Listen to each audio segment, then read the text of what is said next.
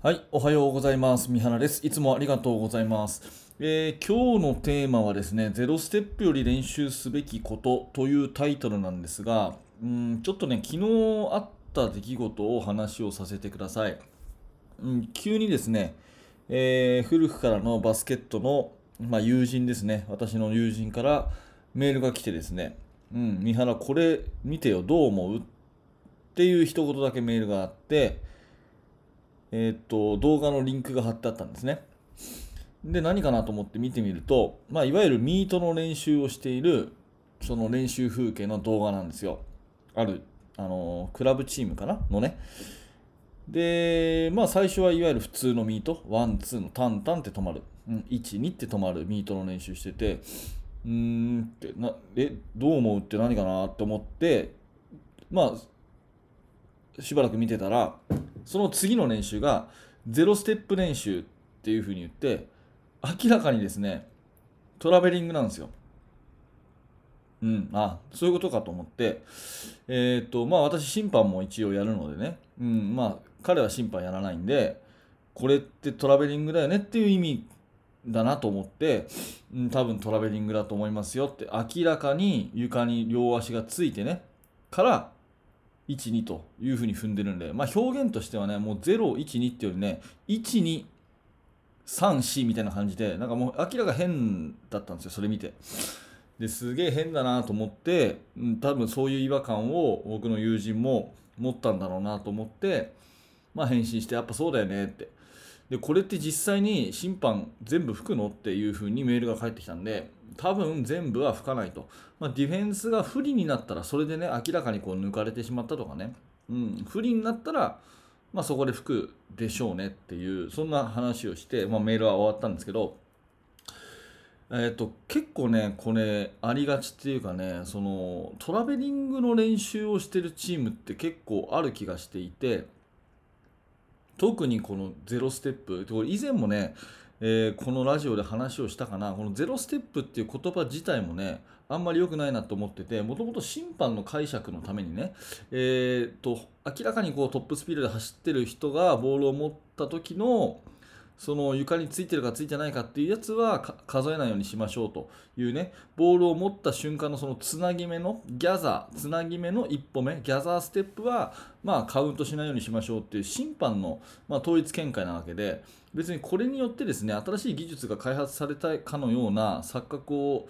持たせるゼロステップっていう言葉自体が僕はちょっと、うん、どうかなっていうふうに思うんですけど、まあ、そこはさておきですね。まあ、そのあえてねゼロステップこれは OK かこれはダメかみたいな感じで、えー練習を作りですねそのギリギリのところを練習させていくっていうことはちょっと疑問があるなっていうふうに思ってます。あのまあなんていうかなルールのギリギリをつくこと自体はナイスプレーだと思うしそれを選手が知ってるか知ってないかっていうのは非常に大きいので教えてあげることは必要だと思うんですけど、まあ、あえてねゼロステップをこうドリル化して習慣化する、うん、反復練習する必要はないと思ってるんですね、まあ、答えは簡単で変な癖がつくからです。で変な癖がつくとねもうそれ取れないんですよ。でその変な癖ついてトラベリングかどうかっていうギリギリのところでゼロステップっぽいのを練習するじゃないですか。でそれ審判によって解釈なので試合でまあ吹かれますよね。で多分僕の勝手な感想だとやっぱり上のレベル行けば行くほどトラベリングって厳しくなるんでディフェンスが頑張るからね。ディフェンスが頑張った分トラベリングっぽいのは取ってあげないとディフェンス頑張ったチームに失礼だよねっていうそういうまあリスペクトで審判は厳しい。ナイスディフェンスにはトラベリング厳しく取りますから国際ルールとか見てるとめちゃくちゃトラベリング厳しいですよね。だからそういうところを考えた時に変な癖つけさせちゃうと良くないなと思ってるんですね。でゼロステップかどうかをなんかギリギリをこう探求してるまあ別にそれが悪いわけじゃないんですけどそこばっかりに注釈してる人っていうのは結構ね基本的なストップピボットが踏めなかったりするように思うんですよ、まあ、そういうチームを見てきてるんですね。そういう選手を、うん、だからこれはいいですよねみたいに言う前にちゃんとね12で止まってフロントターンリバースターンできた方がいいよっていうふうに思うんですね。だから、まあ、今回の結論っていうかまた今回は私の感想みたいな感じでああまり皆さんのお役に立たないかもしれないですけどゼロステップより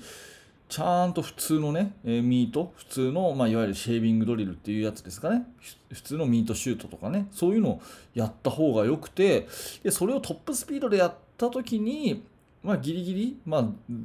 一歩目かどうかなって微妙なところはトラベリングではなくしてくれるっていうそういうだけの話なんで、まあ、えてねゼロステップの練習をするっていうのはちょっと変な癖がつくので、えー良くないなと、まあ、私自身はそんなにやらせようとは思わないなということを昨日感じたというお話ですね。うんまあ、ちょっと感想単なる感想でね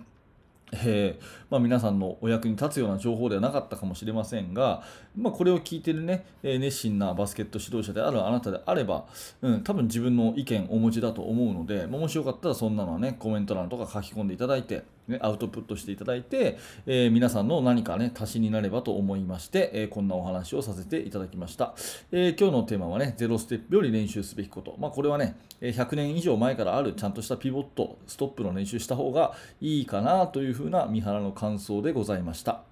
はい、えーありがとうございました。このチャンネルではいつもバスケットボールの、えーお話、それからコーチングのお話、そんなものをさせてもらっているチャンネルになります。えー基本毎日更新してますので、もしよかったらまた明日も聞いてください。えー動画の説明欄のところにヒマラヤラジオというリンクがありますので、ヒマラヤの方もフォローしていただけると、えーポッドキャストで同じ放送が聞けますので、そちらもよろしくお願いします。はい、ありがとうございました。三原学でした。それじゃあまた。